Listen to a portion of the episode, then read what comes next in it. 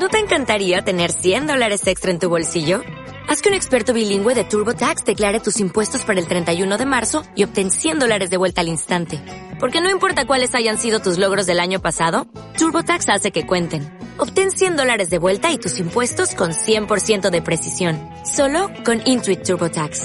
Debes declarar para el 31 de marzo. Crédito solo aplicable al costo de la presentación federal con TurboTax Full Service. Oferta sujeta a cambios o cancelación en cualquier momento. ¿Cómo es que puedo encontrar mi superpoder? Si quieres saber cuál es la respuesta que tengo a esta pregunta, te invito a que te quedes y analices lo que traigo a continuación.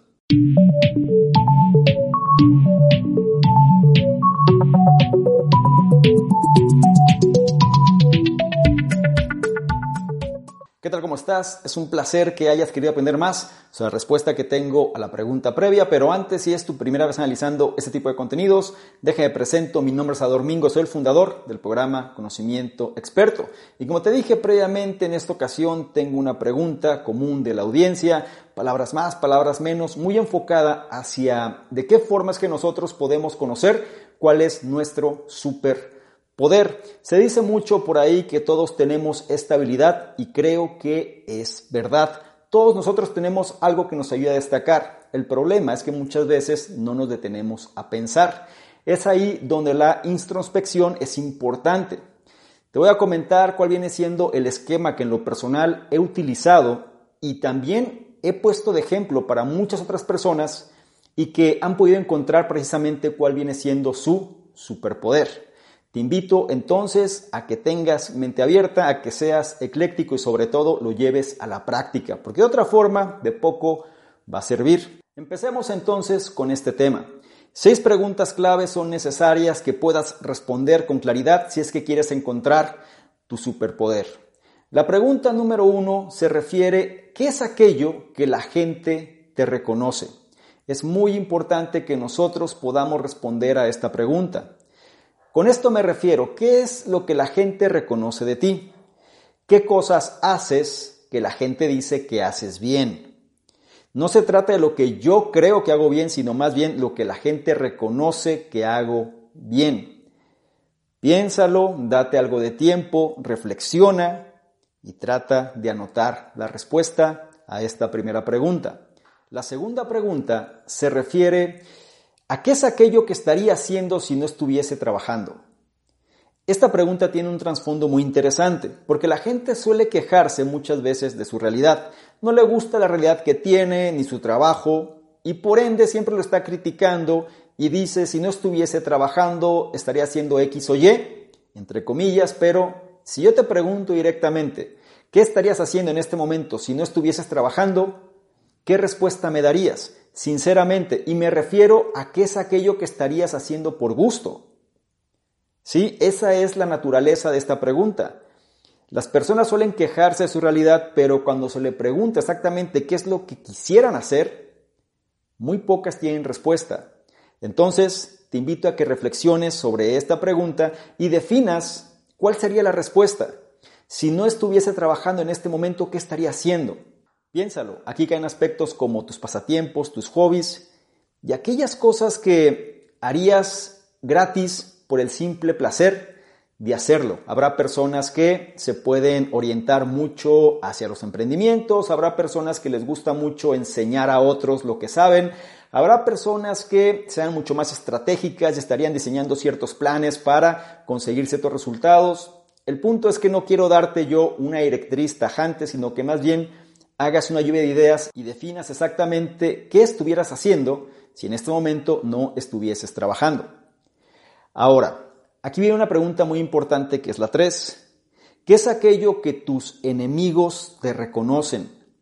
Esta es una pregunta dura porque muchas veces no queremos confrontar a las personas con las cuales tenemos diferencias. Debes entender que cuando una persona empieza a destacar, siempre tendrá opositores. Sin embargo, tenemos que analizar qué es lo que estos opositores dicen de nosotros. Y dentro de lo que dicen, tenemos que saber identificar qué es aquello que reconocen independientemente de que no seamos personas de su agrado. Y esto es importante porque precisamente en esta pregunta es donde tu fortaleza más fuerte surge. Una cosa es que la gente que te quiere y te aprecia te reconozca lo que haces y otra muy diferente, la gente que no te quiere o bien la gente a la cual no le agradas reconozca algo positivo en ti. Es muy importante que esto lo tengamos presente, podamos hacer esta confrontación y sobre todo podamos resolver cuáles son los aspectos importantes que la gente reconoce de nosotros, aunque no seamos de su agrado. Ejemplos de esto puede ser quizá gente que maneja muy bien las redes sociales, a lo mejor no te gusta su mensaje, no te gusta su estilo, pero estas personas hacen algo bien porque su mensaje te está llegando. Y a lo mejor tú puedes criticarlo y decir que está mal, sin embargo su estrategia de marketing es sumamente efectiva y es algo que tendrías que reconocer, ¿cierto?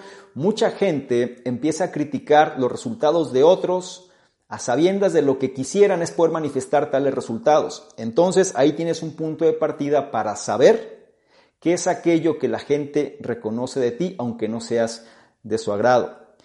La cuarta pregunta va muy ligada a tu entorno, es decir, el lugar donde creciste. Identifica cómo fue, porque gran parte de tu formación va ligado a este entorno. Tus valores y prácticamente tu esencia, se liga al entorno donde creciste. Es por eso que si nosotros empezamos a hacer cosas que van en contra de nuestra esencia o nuestros valores, genera mayores problemas en el largo plazo y muchas veces rompe nuestra paz y nuestra tranquilidad mental. Tenemos que ser conscientes de cuál es este entorno, cuáles son estos valores, cuál es esta esencia para hacer que las cosas puedan trabajar en armonía.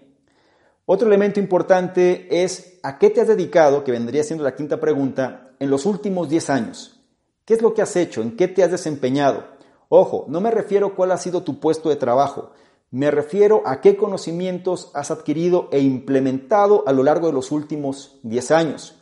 Esto viene siendo algo así como tus horas de vuelo, es tu tema de especialidad o tu especialización. Y esto es importante porque hay que trabajar sobre fortalezas. No se trata de descubrir el hilo negro, sino tratar de conjuntar aquellas cosas en las que somos más fuertes que el resto y construir sobre ese punto. Es importante que reconozcas qué es aquello en lo que te has desempeñado en los últimos 10 años. Muchas personas aquí entran en un conflicto porque se dan cuenta que a pesar de haber hecho cierta actividad, sienten que no han progresado, que se han quedado estancadas haciendo lo mismo sin un crecimiento es un examen de conciencia. Entonces, si ese es tu caso, te invito a que empieces a replantear e incorporar el conocimiento que quieres manifestar en los siguientes años. Es importante que esto lo lleves a la práctica porque de otra forma será difícil que logres dar con la respuesta de tu superpoder. Y la última pregunta, que en lo personal es la que más me gusta, se refiere a qué es aquello en lo que tú conversas un sábado por la noche con tus amigos y que puedes durar hablando de ello durante horas. Esta pregunta, en pocas palabras, es la pasión. ¿Qué es aquello que te apasiona? ¿Qué es aquello que disfrutas compartir una y otra vez y que ni siquiera te das cuenta del tiempo? Es decir, se te van las horas. Entras en ese estado de flujo y realmente podrías pasar gran parte del tiempo hablando de esto. Es importante que nosotros podamos definir esta pasión o estas pasiones según sea el caso. Muchas personas, lamentablemente, no son conscientes de esto y quizá cuando yo les pregunto de qué es lo que hablarías durante horas con tus amigos, un día que fuese totalmente libre, no tienen respuesta. ¿Por qué? Porque simplemente están cumpliendo expectativas constantemente y no se dan tiempo para sí mismas. Si tú quieres descubrir tu superpoder, es importante que tengas noción de cada una de estas preguntas. Ahora, si has realizado este ejercicio con el detalle debido, te vas a dar cuenta que puedes extraer del mismo cuatro respuestas que en su conjunción encuentras tu superpoder. Por un lado, las fortalezas que tienes, por otro lado, tus valores y tu esencia, por otro lado, lo que se refiere a tu especialidad y por último, y muy importante, lo que se refiere a tu pasión. Si logras dar respuesta a estos elementos, vas a encontrar tu superpoder. ¿Y la clave cuál es? Que logres trabajar en torno a ello. La clave cuál es? Que logres generar una actividad donde pongas a prueba este superpoder y generes un estilo de vida basado en el mismo. Esto te lo digo por la propia experiencia y sé que realmente puede hacerse realidad. Me gustaría mucho saber cuáles son tus comentarios sobre este tema y sobre todo qué es lo que representa el superpoder para ti. Si lo llevaste a la práctica y te sientes preparado para compartirlo, comenta debajo cuál es ese superpoder que tienes y cómo es que lo vas a llevar a la práctica. Por otro lado, es muy importante que si esta información la consideras de valor, no se te olvide evaluarla, compartirla, darle me gusta, porque de esta forma nos ayudas a llegar a una mayor cantidad de personas que también pueden beneficiarse de este tipo de contenidos. No se te olvide revisar en la descripción los enlaces que ya aparecen, porque te van a llevar a nuestros distintos programas, incluido el reto 60-100, este reto donde te llevo de la mano para ajustar tu estado mental y seas una mejor versión. Es gratuito, no lo olvides. Y por último y no menos importante, si quieres que interactuemos de una forma más dinámica, ¿por qué le tomas una imagen, un screenshot a este contenido? Te vas a Instagram, me buscas, arroba Domingo y colocas esta imagen en tus historias. Te aseguras de etiquetarme y poner tu comentario. Si lo haces, yo te voy a responder en reciprocidad y además te voy a compartir con la audiencia. ¿Te parece bien? Espero que sí. Te recuerdo mi nombre.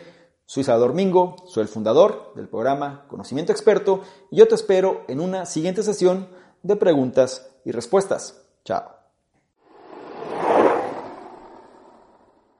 ¿Qué tal? ¿Cómo estás? Por acá Domingo, un placer que estés revisando este contenido donde te voy a explicar precisamente qué consiste esta membresía del canal Conocimiento Experto. Son tres niveles. El nivel número uno, miembros estándar, son personas que quieren tener una comunicación más directa. Es decir, actualmente recibimos muchos comentarios, dudas, preguntas, etcétera, y es difícil responder a todos. Por ende, vamos a diferenciar las personas que tienen un interés genuino de aquellos que simplemente son curiosos y la membresía estándar es la base de ello. Las personas que formen parte de esta membresía van a tener prioridad para poder ser, para que sus dudas, preguntas, comentarios sean respondidas. ¿sí? Es decir, tengan respuesta en relación a lo que están comentando. Por otro lado, también van a ser los elegidos para apoyar en la selección de los libros de la semana. Es decir, actualmente dentro de la sección del conocimiento experto están ahí de libros y vamos a priorizar a estas personas para que sean ellos los que definan cuáles serían los siguientes libros a elegir. Y por otro lado, van a ser las personas que se van a enterar más rápidamente de notificaciones, promociones, información de poder y demás que vale la pena compartir.